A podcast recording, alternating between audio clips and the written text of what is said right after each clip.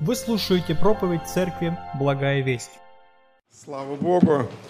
Действительно, вся жизнь каждого христианина должна быть славой Христу, славой нашему Господу. А, вы знаете, кто регулярно посещает наше служение или смотрит трансляцию, что обычно а, два воскресенья в месяц мы последовательно проповедуем по Евангелию от Луки – а другие два воскресенья или три э, берем какие-то другие темы, важные для нашей духовной жизни. И сегодня будет э, такая тема, она, э, ну, я так думал, узконаправленная, она больше направлена будет к мужчинам, к отцам.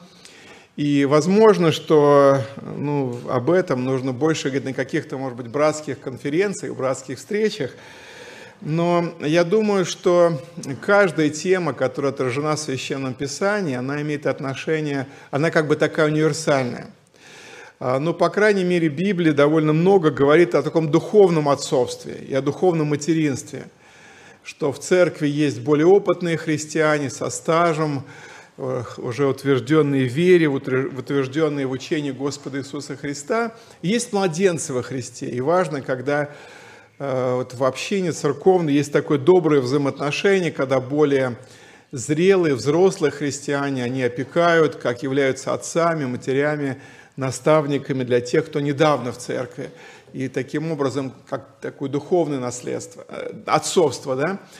А с другой стороны, э, те мальчики, которые сегодня есть в нашей церкви, независимо от их возраста, они будущие отцы, многие из них, подавляющее большинство, может быть, даже сейчас не задумываются об этом, что когда-то они будут мужьями, будут отцами, но время летит очень быстро, и я думаю, что для них тоже важно задумываться и молиться. Вот сейчас я сын, я ребенок, я мальчик, я юноша, подросток, но каким отцом я буду да, для своих детей. И вот таким образом мне бы хотелось немножко эту тему расширить, хотя больший фокус будет обращен на отцов, тех, у кого сейчас есть дети – мы прочитаем только один стих из того отрывка, который читал Сергей Васильевич в начале, если вы помните. Эм, вообще, пятая, шестая глава послания к Ефесянам э, говорит э, о семейных отношениях, отношениях между мужьями и женами, о, том, о почитании, уважении. И вот шестая глава говорит о детях, начинается, как дети должны относиться к родителям.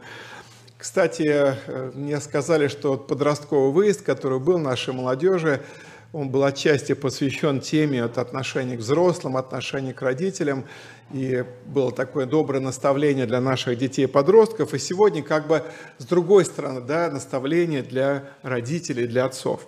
Итак, Ефесянам 6 глава, 4 стих. «И вы, отцы, не раздражайте детей ваших, но воспитывайте их в учении – и наставлением Господним. Аминь. Вот такой, такие короткие слова. И готовясь к проповеди, я думал о том, что сегодня а, последнее воскресенье мая, и это означает, что заканчивается очередной учебный год в школах. Для многих он уже закончился, дети радуются, наступили долгожданные каникулы. А, кроме того, заканчивается тоже определенный учебный год в нашей воскресной школе, в нашей церкви, в других церквах – и это означает, что в ближайшее время э, большинство наших детей, у кого есть возможность, уедут на дачи, куда-то еще, какие-то лагеря, и детей будет значительно меньше в церкви. Но важно помнить о том, что если у детей бывают каникулы, то у родителей каникул не бывает. И, наверное, вы помните, что когда вот эти были месяцы, и даже, можно сказать, года пандемии, то для многих родителей это было очень серьезное испытание, потому что дети не ходили в школу, были всегда с ними, и нужно было заниматься с детьми каждый день, 24 часа в сутки, и не все родители выдерживали такой нагрузки. А, но самое главное для нас, как для церкви, как для христиан, это то, что а, вот этот процесс духовного воспитания, духовного наставления наших детей, а, он не должен прекращаться никогда – ни весной, ни зимой, ни осенью, ни летом. И мы прочитали очень конкретное повеление а, «Воспитывайте детей в учении и наставлении Господнем». Такое повеление больше к отцам, но в целом а, ко всем нам. Да? К сожалению, даже в церкви бывает иногда такая ну, тенденция, такое понимание, что ну, воспитывать наших детей должны какие-то другие люди – мы думаем, что воспитывать наших детей должны а, воспитатели профессиональные в детском саду, учителя в школе. Наших детей должны воспитывать наставники в воскресной школе, а, молодежные служители в подростковом служении, да, диаконы церкви, пасторы. И а, нередко у родителей такое, даже какая-то бывает ну, не знаю, огорчение, напряжение к служителям. Вот почему-то вы так вот плохо наших детей воспитываете, да? То есть как бы переводится фокус а, с, библейского такого взгляда, что воспитывать детей прежде всего родители должны.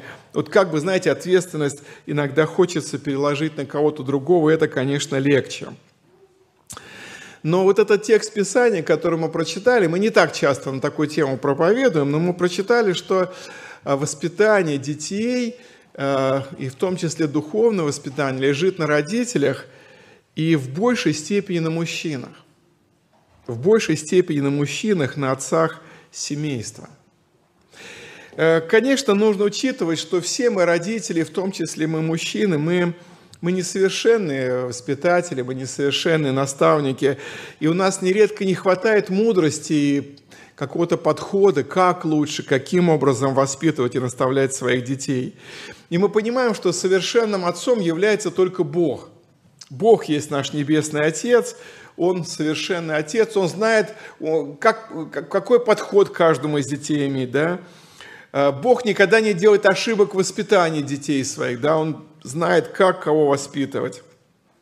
Только Господь, как Небесный Отец, показывает э, идеальный личный пример, да, как, как нужно поступать. Только Бог не наказывает никогда нас во гневе и не, не дисциплинирует нас, своих детей, свое творение, там, ну, просто потому, что у него было плохое настроение или, или он устал. Бог никогда не балует своих детей, не потакает капризам и глупостям. И Бог, как вот этот совершенный, чудесный, небесный Отец, Он хочет научить нас, каждого, быть таким действительно э, родителем, быть воспитателем, быть отцом, который будет правильно, по-библейски, по-божьему воспитывать детей.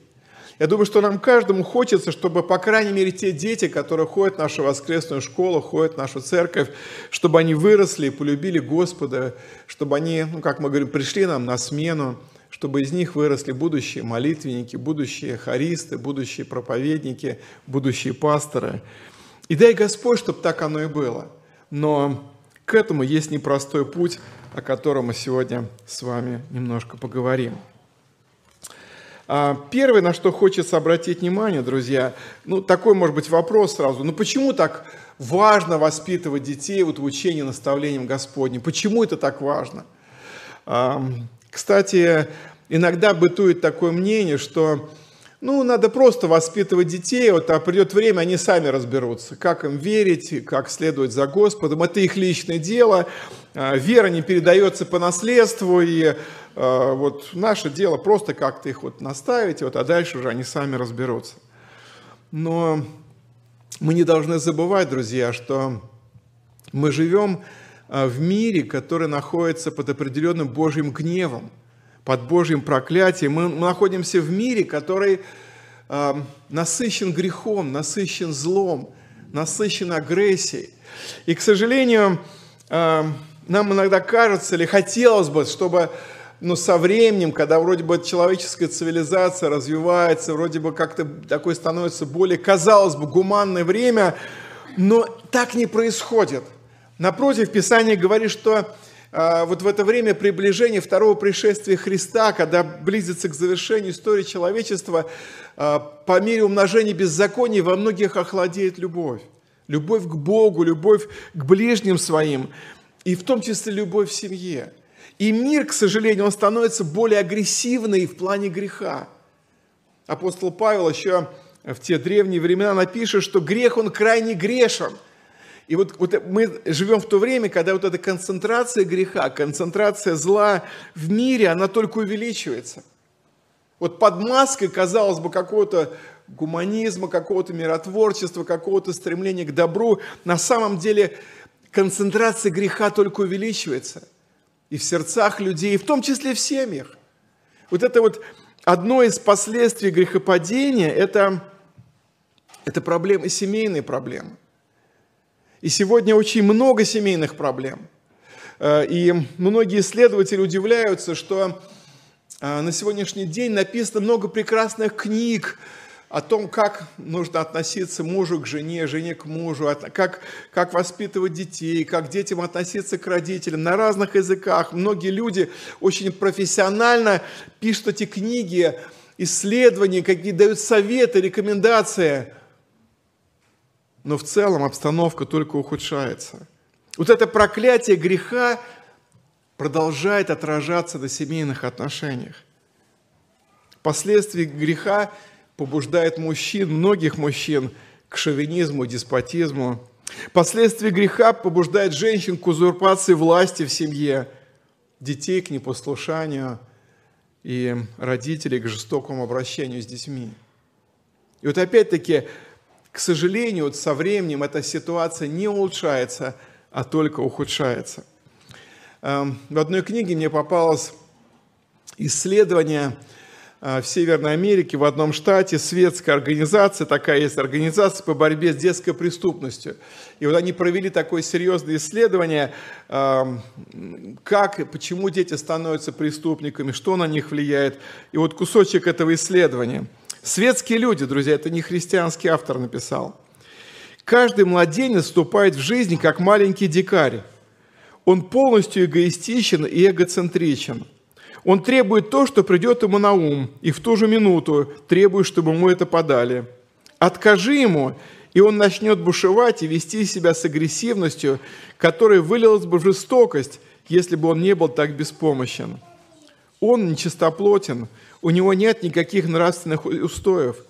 Это означает, что все дети, а не только некоторые, рождаются в мир с преступными наклонностями – если им позволить развиваться в эгоцентричном мире младенчества, давая свободу их импульсивным действиям для удовлетворения любой прихоти, то все дети с возрастом станут преступниками. Удивительное вот такое исследование светских людей, которое полностью подтверждает Библию. Наши дети – это не, знаете, ангелочки, у которых крылышки спрятаны там где-то под рубашечкой. Это не какие-то безобидные, невинные существа, но они грешники, рождаются грешниками, живут среди грешников. И им нужно правильное библейское воспитание, и им нужен Спаситель. Нашим детям нужен Спаситель, нужен Христос. Это очень важно, друзья. Я много раз наблюдал, знаете, такую, я назвал ее системную ошибку родителей христиан. Пока наши дети маленькие, пока они полностью зависят от нас, мы почему-то надеемся, что они всегда будут нас слушаться и делать то, что мы говорим. Мы надеемся, что они всегда, мы всегда будем для них авторитетом. Они всегда будут прислушиваться к нашему мнению. Они всегда за ручку будут ходить с нами в церковь. Они, конечно, унаследуют веру э, в Иисуса Христа, которую мы имеем в сердце. Наши дети будут славить Господа вначале в детском хоре, потом в подростковом, потом, может быть, в молодежной группе, а потом вырастут и будут в церковном хоре славить Бога. И это как бы будет а, по умолчанию проходить, но это же наши дети, мы же за них молимся, они же в христианской семье, они же в церкви. Мы радуемся, когда впервые наш малыш сказал слово «Аминь», или выучил молитву Господню «Отче наш», или какой-то еще псалом. И на самом деле это хорошо, когда мы с детства вкладываем в них определенные библейские ценности. Друзья, но важно помнить, что пока они маленькие, пока они под нашим авторитетом, пока они под нашей родительской властью, они это делают неосознанно, а потому что мы их так наставляем, потому что мы их так ведем. И это важно их так наставить, так усердно молиться за них, чтобы даже тогда, когда они вырастут, они стали славить Бога и служить Ему уже сами лично, благодаря выбору собственного сердца. Помните, я как-то давно Еще одно такое кусочек одного исследования вам рассказывал, приводил. А, тоже в Северной Америке а, служители обеспокоились тем, что когда дети растут в церкви, в воскресной школе, в молодежном служении, то многие церковные общины тратят э, большое усилие а, вот, на детскую работу, на молодежную работу, на подростковую работу, а, специальные служители, различные программы, лагеря, чтобы вот христианские дети в церкви, они вырастали верующими, они стали, становились христианами. Но как только они заканчивают школу, там такая традиция, что обычно заканчивая школу, дети уезжают или в другой город, или даже в другой штат, учиться там в колледже, университете, и оказываются независимыми, то подавляющее большинство из них перестают ходить в церковь. Подавляющее большинство из них перестают жить такой практичной христианской жизнью. И вот было целое исследование, почему такое происходит – Почему вот те результаты, которые мы вроде бы в них вкладываем, не достигают э, должного результата ожидаемого, да, те, те ресурсы, которые мы вкладываем. Друзья, это целая работа, и хотелось бы, чтобы мы, мы задумывались об этом тоже. Вот в истории нашей церкви уже можно сделать такой небольшой срез, можно видеть, что далеко не все дети, которые ходили к нам в воскресную школу, ходили на подростковые группы, может быть, даже начинали ходить в молодежь, вырастая, оставались в церкви, а часть из них уходила и довольно далеко от церкви, от Бога. И это очень серьезный момент. И поэтому Писание все равно говорит, несмотря на то, что э, не все наши усилия достигают результата, несмотря на то, что не все у нас получается, но Писание говорит, наставь юношу при начале пути его, и он не уклонится от него, когда и состарится. То есть процесс духовного воспитания э, и библейского наставления непростой. Есть много сил, которые противятся этому, мы еще будем об этом говорить, да? Но все равно мы должны это делать. Так повелевает Господь наставлять в учении Господнем, воспитывать детей в страхе Божьем, посвящать этому время, тратить на это силы, понимать, что это крайне важно, не просто научить каким-то моральным э, поступкам каким-то, это тоже важно, но прежде всего научить Евангелию и помочь им прийти к Иисусу Христу как Господу и Спасителю. Второй момент, на который мне хотелось обратить внимание, это то, что мы как родители, прежде всего отцы, это слово больше апостол Павел адресует отцам, мы прежде всего призваны сами любить Бога и учить этому своих детей. Отец – это первый мужчина, с которым очень близко встречается ребенок, будь то сын или дочь. И пример отца, искренне любящего Господа и стремящегося самому жить по Божьей воле, непременно окажет благотворное, доброе влияние на его ребенка. Иногда задают вопрос, ну вот а у меня, не было, у меня не было верующего отца, мой отец не был христианином, или я вообще не помню своего отца, что тогда делать? Тогда твоя ответственность, брат дорогой, стать этим отцом для твоих детей – принять на себя эту роль, может быть, впервые в вашем роду, в вашей фамилии, но взять на себя эту ответственность, чтобы тебе стать этим отцом, который дальше продолжит вот это святое влияние, это воспитание будущих детей, чтобы дальше род вашей семьи а, пролегал уже по такому Божьему, библейскому, благословенному руслу. Но важно помнить, друзья, опять возвращаясь к этому, что ребенок смотрит, если у него есть отец, он смотрит, какой его отец, как бы фотографирует его портрет, его внешний вид, тембр его голоса. Ребенок очень ясно чувствует настроение отца. Он довольно быстро начинает э, понимать э, какие-то слабые, сильные стороны своего отца. И наши дети очень ясно чувствуют и видят – Действительно ли мы любим Господа Иисуса Христа? Действительно ли а, наше сердце предано Ему и стремимся ли мы жить им и для Него? Знаете, я, может быть, такую немножко странную вещь скажу, но я, это мои наблюдения, что э, наши дети, особенно подрастая, они не ожидают, что мы будем идеальными людьми, что мы будем вообще совершенными, что такое, знаете, мистер совершенства – Подрастая, наши дети начинают понимать, а, что мы тоже люди, мы родители, мы отцы, мы тоже иногда делаем ошибки, где-то у нас бывает и усталость, и плохое настроение, что-то еще. Но, на мой, но детям очень важно, чтобы мы были искренними с ними, искренни в своих отношениях с Богом и искренни в отношении с ними. Чтобы наш пример а, нашей жизни мог быть для них таким важным влиянием, важным а, действием на их последующую жизнь. Кто-то мудро сказал, сильно не переживайте, как вы будете воспитывать своих детей, все равно они вырастут такими, как вы сами. Yeah? То есть, вот, э, знаете, такое некое, казалось бы, противоречие. С одной стороны, э, наше влияние, наш пример э, оказывает самое большое влияние на детей, да, на формирование их характера, их души, их веры. С другой стороны, все равно Писание говорит, чтобы мы воспитывали детей. И вот этот текст, который мы прочитали, да, «Отцы, воспитывайте своих детей в учении и наставлении Господнем». И плод вот этого воспитания, этих усилий, а, этого труда, плод этих, может быть, многочисленных молитв к Богу, он очень сладкий, этот плод, друзья. Очень сладкий, когда мы видим, что наши дети вырастают и боятся Господа, наши дети вырастают и любят Его, наша молодежь подрастает и тянется к Господу служить Ему, славить Его, свидетельствовать о Нем – творить дела Божии, участвовать в Божьих делах. Это огромная радость. В книге притчи, 23 главе, 24 стих, стих есть такие слова. «Торжествует отец праведника, и родивший мудрого радуется о нем».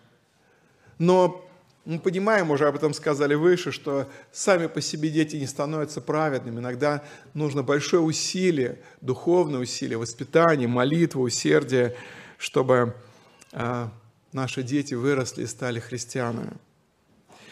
А, мне очень нравится а, такой текст есть в книге Второзакония, 6 глава, 20 стих. Мы чуть позже вернемся к началу этой главы, но там есть такие слова. «Если спросит у тебя сын твой в последующее время, говоря, что значит уставы сии, постановления, законы, которые заповедал вам Господь Бог ваш, то скажи сыну твоему, рабами были мы у фараона в Египте, но Господь вывел нас из Египта рукою крепко.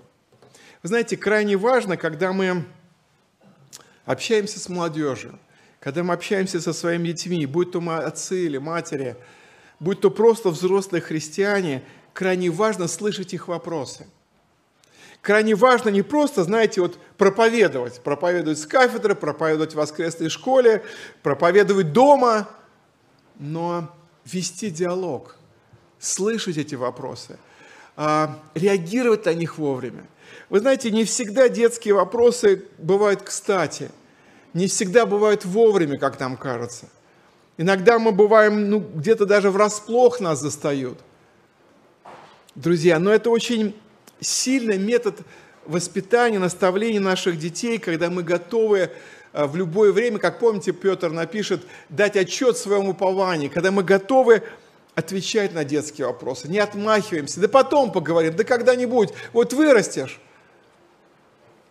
Если мы будем так поступать, то может оказаться, что этих вопросов будет все меньше и меньше, и когда они вырастут, они не будут задавать нам эти вопросы. Друзья, крайне важно, чтобы мы были, были готовы к какому-то диалогу с нашими детьми, к беседе, э, выслушивать их. Знаете, еще один, может быть, такой для кого-то покажется спорный тезис, но я думаю, что один из моментов важный в процессе духовного воспитания наших детей, когда мы объясняем им, что такое смерть, когда мы не боимся брать своих детей на похороны. Вы знаете, недавно ушла в вечность моя тетя, и один из моих сыновей позвонил, говорит, пап, я хочу взять сына с собой на похороны, как ты считаешь? Я говорю, обязательно надо его взять. Обязательно надо взять. Ребенок должен понимать, что есть жизнь, есть смерть, есть молодость, есть старость, есть встречи, есть расставание. И э, потом мне этот мой внук спустя какое-то время спросил, дедушка, говорит, а вот ты, когда вот там мы бабушку хоронили, что ты там посыпал там еще в гроб, там, да, ну, земле мы предавали, да. я рад, вот у него это зафиксировал, сфотографировался этот вопрос, и прошло несколько дней, и он спросил. И это хорошо, что он спросил – Это здорово, когда мы слышим эти, эти вопросы наших детей, наших внуков, молодых людей. Может быть, так случится, что в своей семье, может быть, семья не знает Господа, или неправильные отношения между родителями и детьми. У молодого человека в церкви, у подростка, у девочки, у мальчика не у кого спросить, он подойдет у тебя спросит.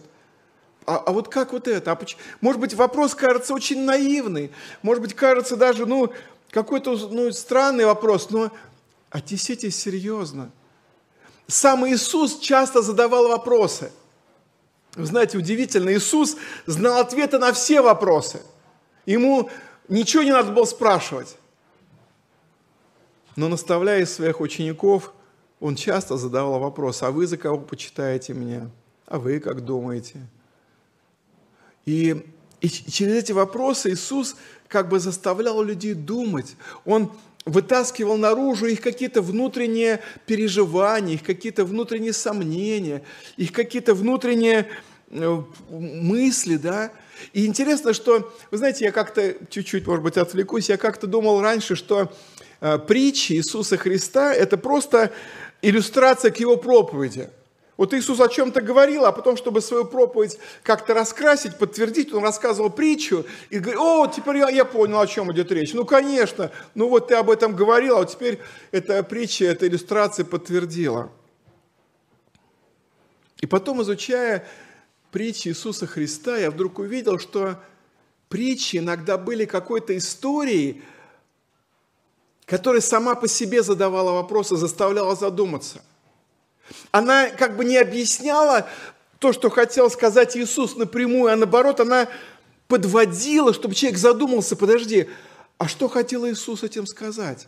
Не случайно ученики иногда, оставаясь наедине, спрашивали, подожди, Иисус, а что означало то, что ты сегодня вот там днем рассказывал? Там притча о сеятеле или притча еще какая-то. Друзья дорогие, это крайне важно, когда в процессе обучения, наставления, воспитания – мы сами задаем вопросы нашим детям. Мы слышим их вопросы. Когда есть этот диалог, когда есть эта открытость, когда нету страха обсудить, может быть, самые трудные вопросы. Вопросы полового созревания, вопросы рождения, вопросы даже, может быть, каких-то военных действий, вопросы э, самые разные, самые разные. И важно, чтобы мы, как родители, как взрослые люди, могли с библейской точки зрения спокойно, по-дружески, в силе Святого Духа, с мудростью Божией разговаривать со своими детьми, внуками и объяснять им, отвечать на их вопросы. Таким образом проходит это, этот процесс воспитания, один из самых лучших процессов воспитания, наставления – мы иногда забываем, какое жесткое, жестокое, жесткое давление испытывают на себе наши дети, находясь в окружающем мире, в той же школе. Когда на них давят э, одноклассники, их какие-то бесстыдные разговоры, мат, который они слышат, какие-то э, сексуальные шутки, какие-то насмешки, какие-то бесстыдные моды, которые есть, да, как мирская реклама и так далее, так далее, когда им постоянно навязывают какие-то мирские ценности, тебе нужен такой телефон, тебе нужно такое платье, тебе нужны такие кроссовки, а вот и так далее, и так далее, много-много всего. И наши дети находятся под этим прессом, давлением, и у них возникают вопросы, а почему у меня этого нет, а почему мне это нельзя, а почему вы мне это запрещаете? Нередко они выглядят белыми воронами, вот там, в этом обществе мирском, как мы говорили, крайне агрессивном, безбожном, а, нехристианском мире. И как важно, когда рядом оказываются отцы, матери, верующие, более зрелые, опытные, любящие, которые могут сесть рядом, налить чашечку чая – и начать отвечать на эти вопросы, поддерживать эти порой метущиеся души наших детей, наших подростков, нашей молодежи. Нашим детям крайне нужна вот эта отцовская духовная поддержка, отцовская, в том числе и материнская, искренняя любовь, доброе наставление. книге притчи есть очень сильные слова. Книга притчи, 4 глава с 3 стиха. «Я был сыну отца моего, нежно любимый и единственный у матери моей. И он учил мне и говорил мне, да удержит сердце твое слова мои, храни заповеди мои, живи, приобретай мудрость, приобретай разум, не забывай этого и не уклоняйся от слов уст моих. Не оставляй ее, она будет охранять тебя, люби ее, и она будет оберегать тебя. Человек Божий, скорее всего, Соломон вспоминает любовь его отца Давида, и он интересные слова говорит, «Я был сыну отца моего, нежно любимый». Я, может, как-то вам рассказывал, у меня есть друг, он пастор небольшой церкви, и у него большая семья, взрослые дети. И мне как-то было странно, мы где-то с ними были вместе, он со своими сыновьями, и вот он такой парень, там лет 17-18, крепыш, спортсмен, он называет сыночек. Сыночек, там принеси что-нибудь, сыночек, а вот, слушай, сыночек, а как нам вот это лучше сделать? И вот этот сыночек, пару выше отца, более широкий в плечах, и знаете, как-то на первый взгляд мне показалось неестественно такое обращение, сыночек, да, сынули. Ну, сыночек вот у Сергея Васильевича сыночек, да. А потом я подумал, а почему бы нет, это его сыночек. И вот это вот отношение, вот какая-то нежность отца к своим сыновьям, она очень удивительна. К взрослым сыновьям. Я не знаю, братья дорогие, часто ли вы своих детей называете сыночек, доченька? Часто ли вы говорите им, я тебя люблю, обнимаете, ласкаете. Но это важно, друзья. И вот, говоря о библейском наставлении, есть, мы прочитали, помните, шестой главы книги Второзакония, уже конец главы, если спросят, у тебя сын твой. А в начале шестой главы очень сильные слова. Я, кстати, даже, знаете, дерзнул такую фразу вам предложить, что если вы не все запомните в моей проповеди, запомните, что мы э, читали первый текст Ефесянам 6.4, а еще такой важный текст – это Второзаконие, 6 глава. Перечитайте дома, когда придете, Второзаконие, 6 глава. Она очень созвучна с Ефесянам 6 главы. Итак, 1-2 стих, а потом с 4 по 9. «Вот заповеди, постановления законы, которые повелел Господь Бог ваш научить вас – чтобы вы поступали так в той земле, в которой вы идете, чтобы овладеть ею, дабы ты боялся Господа Бога твоего, и все постановления Его и заповеди Его, которые сегодня заповедую тебе». Дальше, смотрите. «Соблюдал ты и сыны твои, и сыны сынов твоих во все дни жизни твоей, дабы продлились дни твои». Да? То есть вот эти заповеди какие, чтобы любил Господа, да, чтобы э, соблюдал его постановление, чтобы ты соблюдал – и сыны твои, и сыны сынов твоих. И дальше с 4 стиха. «Слушай, Израиль, Господь Бог наш, Господь един есть. И люби Господа Бога твоего всем сердцем твоим, и всею душою твоей, и всеми силами твоими, и да будут слова сии, которые заповедую тебе сегодня в сердце твоем». И дальше. «И внушай их детям твоим, и говори о них, сидя в доме твоем, и идя дорогою, и ложась, и вставая. Друзья, это было очень важное, очень сильное постановление, повеление Господа для народа израильского, для родителей, в большей степени для отцов. Сам люби Господа Бога твоего, да, и внуш... э, заповедь Его, и внушай, внушай детям твоим, когда? Говори о них, сидя в доме, идя дорогу, и ложась и вставая. Друзья, это не так просто. Это надо просто, это надо положить себе на сердце, это держать в памяти, прилагать к этому усилия. Я должен честно признаться, у меня часто это тоже не получается. Я радуюсь, когда слышу от каком-то из моих братьев, служителей, когда они рассказывают, что мы вот едем на машине, я спрашиваю, так, там, Бытие, первая глава, что написано, так, а у Евангелия от Иоанна, а тут расскажи, давай мы какой-то стих вспомним, а давай еще что-то. И отец, заботясь о духовном воспитании, наставлении своих детей, он старается эти Божьи слова повторять, вспоминать, идя дорогу, ложась, вставай, ехать в отпуск, на отдыхе, где-то еще. Друзья, я теперь хотел вернуться к началу проповеди. Помните, о чем я сказал?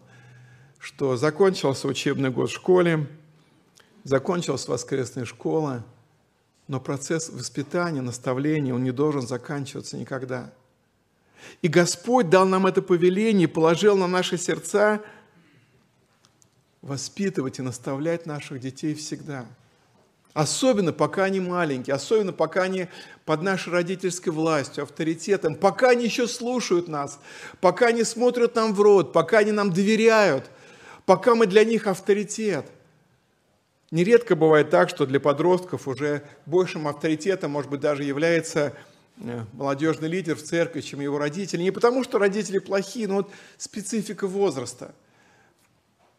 Один пастор в Москве честно, э, хороший пастор, хороший Божий служитель, проповедник, как-то обратился к церкви, особенно к мужчинам, к братьям, сказал, братья, мой сын подросток.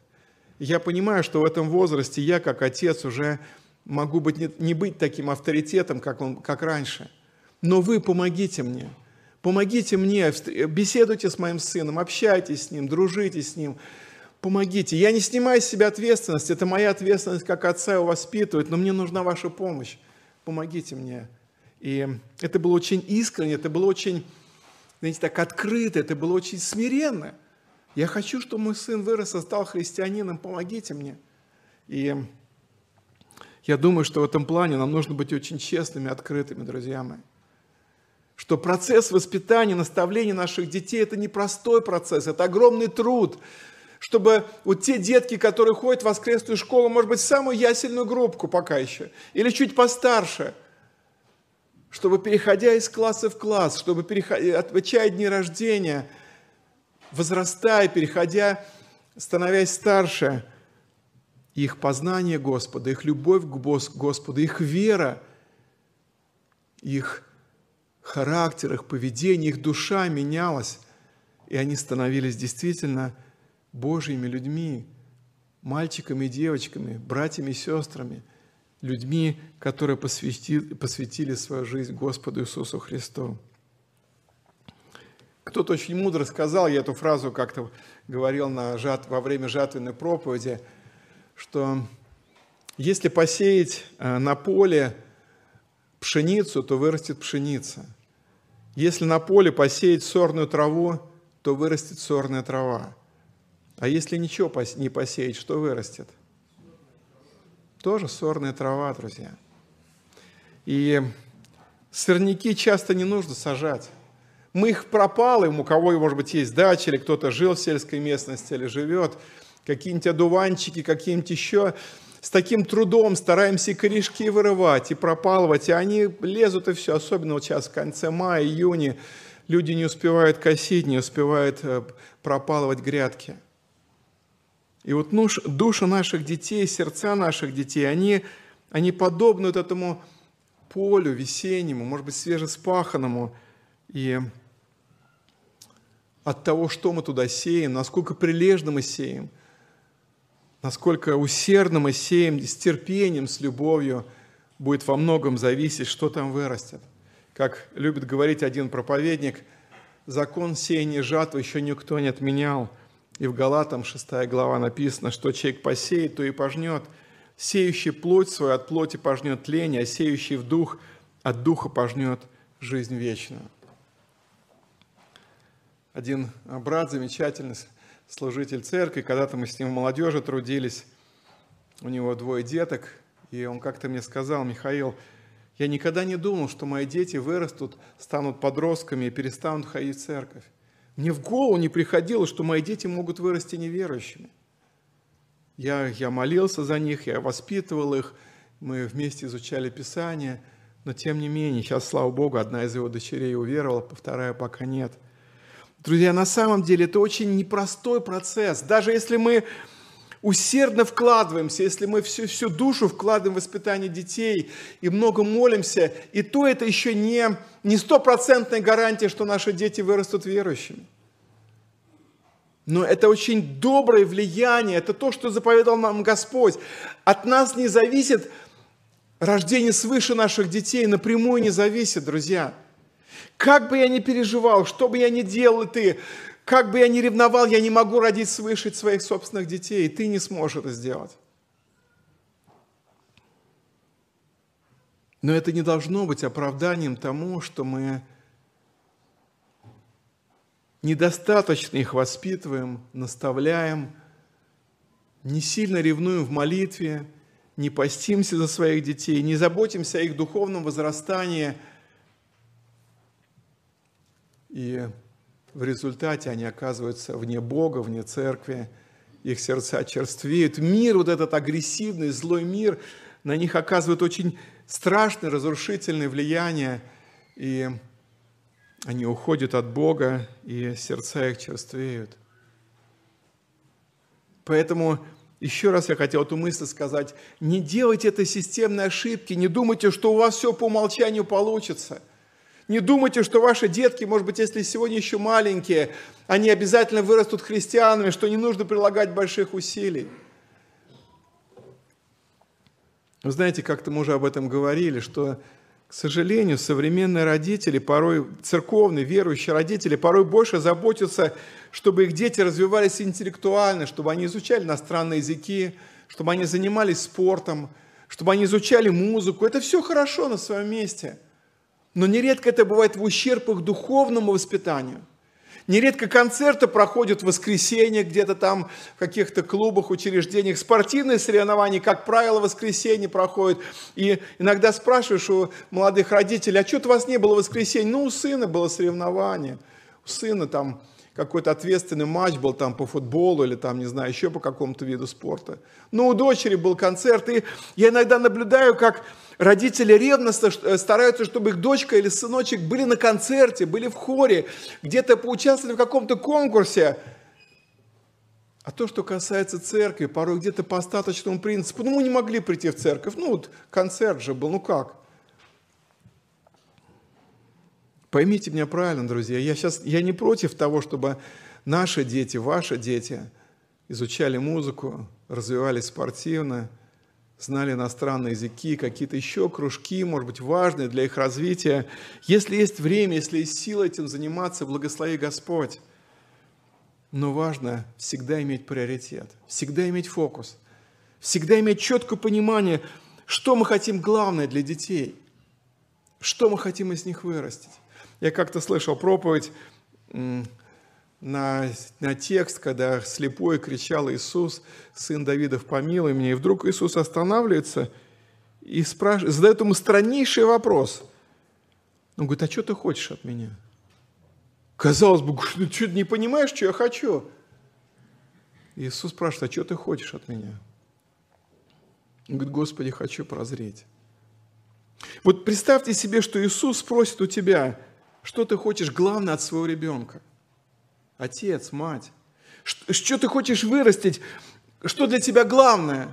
Чтобы он получил хорошее образование, чтобы он сделал хорошую карьеру, чтобы он вырос красавцем и стал, э, может быть, там, моделью, чтобы он выучил иностранные языки, чтобы он уехал за границу и получал большие деньги, чтобы он жил в большом красивом доме, ездил на шикарной машине. Что ты хочешь? Чтобы он стал известным спортсменом или музыкантом или солистом, где-то, может быть, какой-то опере или еще где-то. Что ты хочешь вообще от своего ребенка? Самое главное, одно. Конечно, мы хотим то, то, то, но, но подумай самое главное.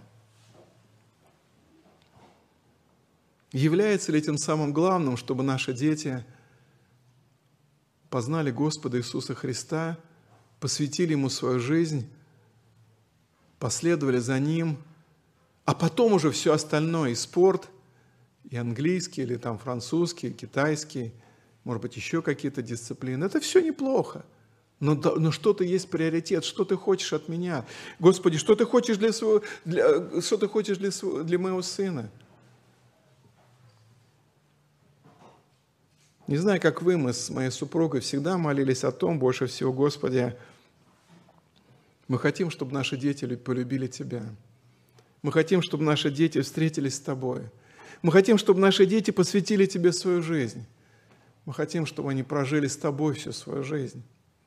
Один из таких духовных девизов нашей семьи – это второе послание Иоанна, 8 стих, когда Иоанн пишет – для меня нет большей радости, как слышать о том, что мои дети ходят в истине. Я бы посоветовал вам, братья мои сестры, отцы, матери, чтобы это стало девизом ваших молитв, вашего воспитания, вашего наставления. Для меня нет большей радости, как слышать о том, что мои дети, знать о том, что мои дети ходят в истине. В одной духовной книге я прочитал такую фразу. Родители, которые не посвящают себя постоянному и неустанному благочестивому наставлению в вере или воспитании детей, забывают прилежно молиться об их спасении, однажды могут с болью обнаружить, что их дети опутаны безбожной аморальной философией и обычаями этого мира – вот это влияние мирское, оно очень сильное, оно очень мощное, оно очень профессиональное. Есть князь мира сего, который желает разрушить семьи, который желает перессорить мужа с женой, и который желает, чтобы наши дети прямой дорогой пошли в ад, чтобы они не спаслись, чтобы они не познали Иисуса, чтобы они не посвятили Ему свою жизнь. И наша ответственность, чтобы делать все от нас зависящее, чтобы наши дети встали на путь, ведущий к Иисусу Христу, ведущий в Царство Божие, ведущий к спасению, к жизни вечной. И еще одна часть, я немножко поменял местами, там написано, что отцы не раздражайте ваших детей, но воспитывайте их в учении наставлений Господне. Мы больше как бы на вторую часть сегодня отвечали, но небольшой сделаем акцент на первую часть. Отцы не должны раздражать своих детей. Конечно, и матери не должны раздражать своих детей. Конечно, и мы, как взрослые христиане, не должны раздражать а, тех, кто недавно приходит в церковь, может быть, какими-то своими действиями. Я посмотрел слово «раздражать», что означает сердить, гневить, вызывать огорчение, неприязнь, досаду, возбуждать нетерпение и злость. Раздражать – это последовательное третирование ребенка, которое превращается в привычку и способствует возникновению в нем глубокого сердечного гнева и негодования. Вот такое очень серьезное предупреждение к отцам – хотя, как я уже сказал, оно в полной э, мере обращено и к бабушкам, и к дедушкам, и к матерям, и ко всем нам. И интересно, что апостол Павел, написав эту фразу, он ее не расшифровывает. Он не говорит, не раздражайте своих детей вот этим, вот этим, вот этим или вот этим. Но некоторые мысли, э, чем мы можем раздражать своих детей, я просто хотел бы поделиться. Первое, на что я хотел бы обратить внимание, это мы можем раздражать своих детей своим равнодушием к ним. Такой, знаете, отстраненностью, невниманием. Это трагедия, когда ребенок знает, что папа всегда на работе. Папа работает, работает, или мама, или оба они работают, работают, работают, работают. Это трагедия, когда личное свободное время папа, а то, может быть, и с мамой вместе, или каждый своим, занимается просто своим любимым делом, без ребенка. Для кого-то это дача, машина, компьютер, рыбалка, общение с друзьями, спорт. это печально, и это, это раздражает ребенка. Он, ему кажется, что он лишний, что он никому не нужный, что он вообще какой-то потерянный. Ребенку больно, если отец игнорирует его, не разговаривает с ним, не проводит время. Это трагедия, если отец христианин не рассказывает своему сыну или дочери Евангелие, не задает библейских вопросов. Один уважаемый служитель в Казахстане, как-то я слышал его проповедь, он говорит, я спрашивал молодежи, скажите, когда, насколько часто или когда последний раз ваши родители, ваши отцы – разговаривать с вами по душам, когда они спрашивали о вашей вере, о ваших отношениях с Богом, о ваших сомнениях, о ваших каких-то вопросах по Писанию, когда вообще они как-то последний раз с вами разговаривали от сердца к сердцу. И статистика была ужасающей. Многие говорили, а я уже даже не помню. А со мной, да папа вообще особо не разговаривает. Когда ты два года назад что-то он меня спросил, и все. И это очень печально. Вы знаете, если мы этого не делаем, как, как родители, как матери, особенно как отцы, эту нишу может заполнить кто-то другой. Я слышал такой пример, как благочестивая христианская семья, сын подросток, папа на работе, папа в служении. Сын подходит, папа, у меня велосипед сломался, помоги сделать. Ой, сынок, некогда, сейчас попозже. Сын подходит, папа, а мне вот тут я нашел схему, как воздушного змея сделать. Давай мы с тобой смастерим. Ой, сынок, ну некогда, извини, я сейчас такой занят и некогда. Папа, ты знаешь, вот я тут по алгебре задачу решал, но ничего не получается никакой, сынок. Ну, сейчас пока некогда, не досок.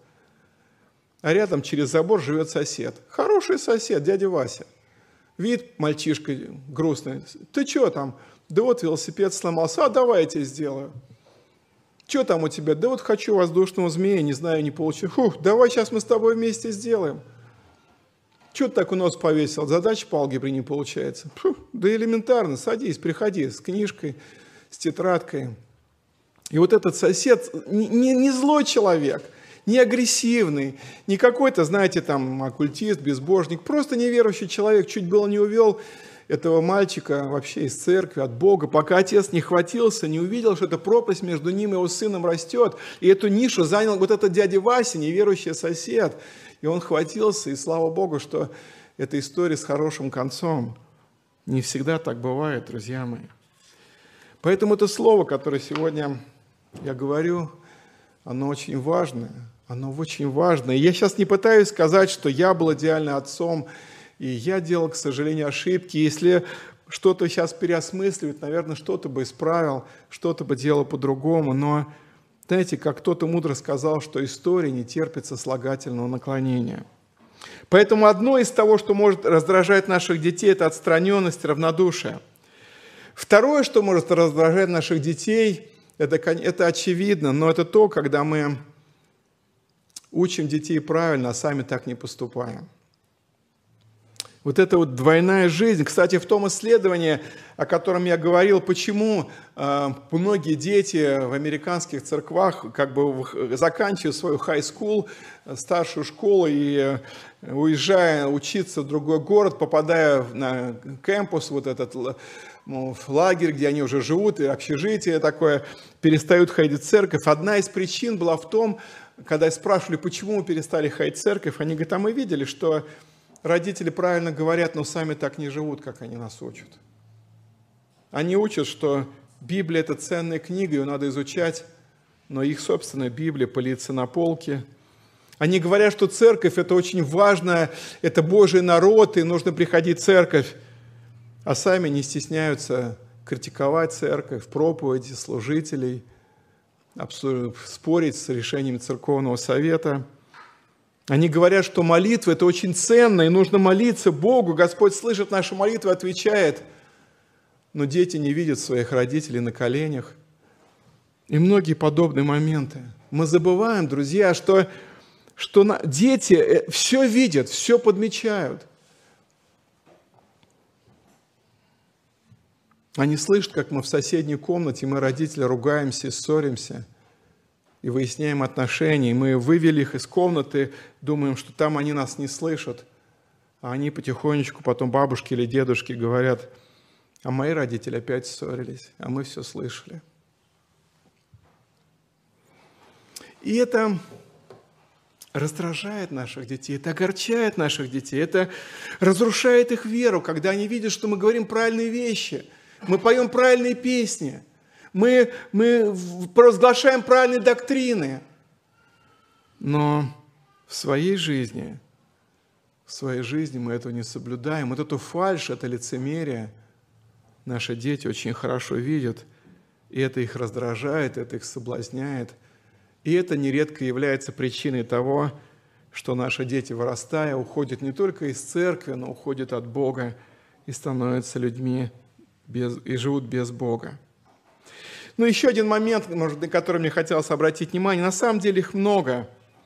Детей раздражает, когда их родители, их отцы общаются с ними с позиции силы, с позиции власти, с грубостью, жестокостью, с высокомерием. Один взрослый мужчина как-то делился со слезами на глазах и говорил, мой отец всегда общался со мной только с позиции старшего, с позиции начальника, учителя. Мой отец никогда не хвалил меня, мой отец никогда не просил у меня прощения, даже если точно был неправ. Мой отец никогда не обнимал меня, не проявлял ласки и нежности. Мой отец никогда не говорил мне о том, что он меня любит. Никогда за меня не заступался. И прошло много лет, и уже этот взрослый мужчина жил с этой кровоточащей раной в сердце вот того жестокосердия, отношения его отца к нему когда-то в детстве. И этому человеку была нужна серьезная терапия, духовная поддержка, душепопечение, чтобы простить своего отца, чтобы исцелиться от этой раны, причиненной в детстве. Конечно, есть многие вещи, другие, которые раздражают наших детей. Причем, может быть, даже так, что кого-то из детей что-то больше раздражает, кого-то что-то меньше, кто-то к чему-то менее чувствительный, к чему-то более чувствительный. Но нам нужно обращать на все внимание, друзья мои. Кого-то раздражает чрезмерная опека. Где ты был? А почему не позвонил? А я у тебя звонил, а почему ты не перезвонил? А вот ты почему так? А почему не так? Тотальный контроль или запреты, ничего нельзя. И это нельзя, и это нельзя, и это нельзя. И дети порой уже ну, такие подросточки, мы полностью их контролируем, ничего нельзя. Без моей воли. Я лучше знаю, как тебе решать, как тебе жить. Бывает давление такое со стороны родителей, бывает как, постоянно критика. Ты плохой, ты неудачник, у тебя ничего не получится, ты никогда это не сделаешь. Да лучше я сама сделаю, да лучше я сам сделаю, не надо мне ничего, я все лучше сделаю. И вот это, это их раздражает, это их огорчает. Очень огорчает какие-то словесные оскорбления, может быть, клички, которые мы им придумываем, какие-то, какой-то сарказм, особенно в присутствии других, особенно в присутствии их друзей. Да, чё, ты всегда так поступаешь, ну что с тебя взять, да и вот такой неряха, такой неаккуратный, такой ленивый и так далее, и так далее. Вы знаете, я подумал о том, друзья, вот попробуйте найти время, помолиться, сесть со своим сыном за чашечкой чая или с дочкой и спросить, скажи, что во мне тебя раздражает? Сынок, скажи. Я хочу понять, я хочу исправиться, я хочу, может быть, действительно в чем-то мне нужно измениться – может быть, моя жизнь, может быть, мое поведение, может быть, мои слова, может быть, так, как я к тебе отношусь, оно раздражает тебя. И это совсем не означает, что мы должны во всем потакать всяким слабостям, капризам, да, всем.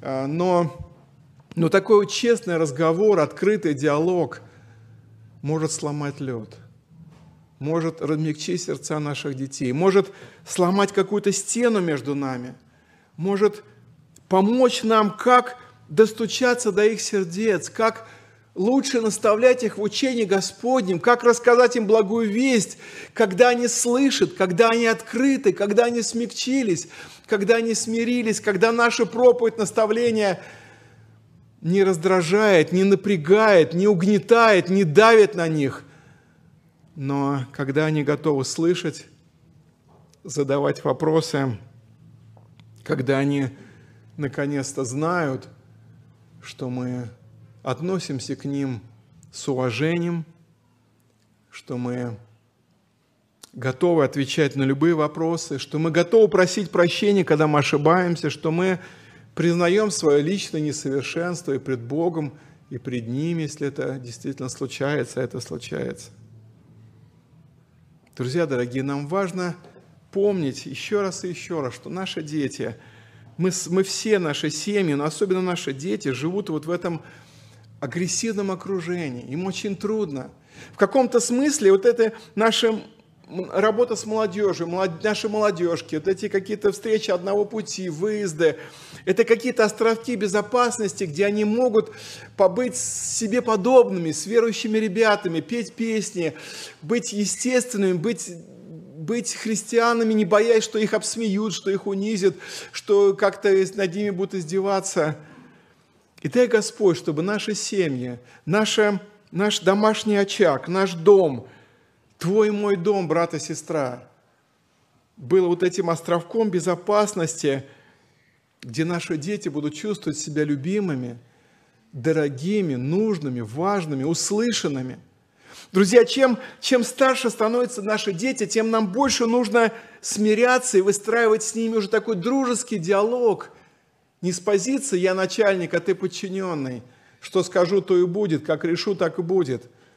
Но больше выстраивать вот этот диалог от сердца к сердцу, слышать их, уважать их, объяснять им, почему нельзя или почему я так считаю, и принимать их такими, какие они есть. И, конечно, огромная-огромная ответственность – это молитва за наших детей.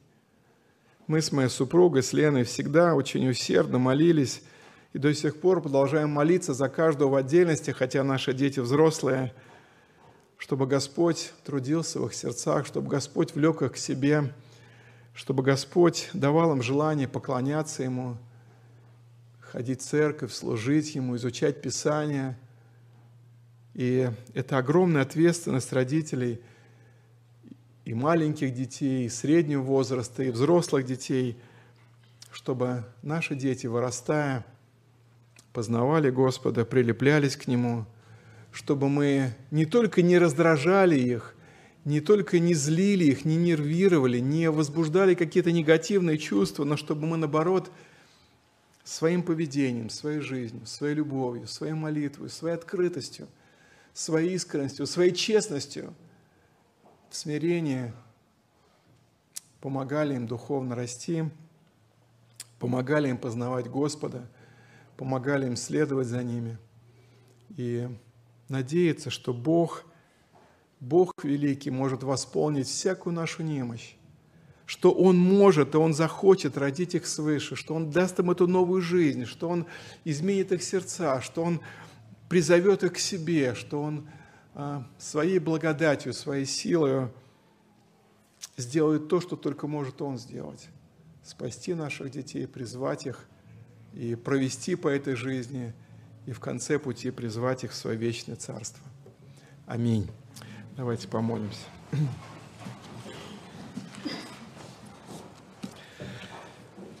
Господь милосердный праведный, воздаем Тебе славу и честь, смиряемся перед Тобой, сознавая, что мы все несовершенные отцы, несовершенные матери, несовершенные христиане – Прости нас и помилуй, Господь, за все наши ошибки, упущения. Прости, когда мы раздражаем своих детей или внуков. Прости, когда мы раздражаем, может быть, других людей, новообращенных, которые приходят к нам в церковь, младенцев во Христе, может быть, своим поведением, своей каким-то равнодушием или грубостью, или еще чем-то, Господь. Помоги нам, Господи, исправиться – Помоги нам исправляться, Дух Святой, учи нас, направляй, чтобы наша жизнь, наши слова не расходились с делом, чтобы наша жизнь была добрым примером христи... следования за Тобою, христианской жизни, благочестивой, верной, послушной Тебе, Господи. Я прошу Тебя за всех мужчин нашей церкви, особой молитвою, за всех братьев моих дорогих, независимо от их возраста, и тех, у кого есть семья, и у кого пока нет своей семьи, у кого есть дети, у кого пока нет детей. Я прошу Тебя за мальчиков, которые в нашей церкви есть, и за подростков, и молодежь, и маленьких мальчиков, Господи, чтобы из них вырастали действительно мужи веры, отцы по сердцу Твоему, которые будут воспитывать своих детей в учении, наставлении Господнем. Господи, нам, отцам, дай мудрость воспитывать своих детей в страхе Твоем, с любовью, с терпением, с настойчивостью, самим любить Тебя всем сердцем, всей душой, любить Твои заповеди, любить Твою церковь, любить дело Твое, любить служить Тебе. И чтобы, видя наш пример, видя огонь нашего сердца, видя наше, вот этот пламенеющий дух к Тебе, и наши дети захотели бы пойти за Тобой, посвятить Тебе свою жизнь. Благослови, Господь, чтобы мы не теряли никого из молодежи, из подростков, из деток, из мальчиков и девочек, которые сегодня в воскресной школе, которые сегодня на руках у родителей, чтобы все они, вырастая, становились детьми Твоими, учениками Твоими, последователями Твоими. Благослови нас в этом. Пусть наша церковь будет такой доброй семьей для всех новых людей, которых ты приводишь, кто кается, кто примиряется, кто ищет истину, кто приходит к нам, чтобы каждый из нас был обеспокоен, как помочь ему веровать, как помочь ему твердиться, как помочь им следовать за тобой дальше и дальше. Благослови нас в этом, Господь. Пусть развивается, расширяется дело Твое через нашу церковь, благая весть. И пусть это все будет для Твоей славы. Молимся во имя Иисуса Христа. Аминь. Местная религиозная организация Церковь Евангелийских христиан-баптистов «Благая весть» зарегистрирована 24 июня 1999 года. ОГРН 103 773 974 3007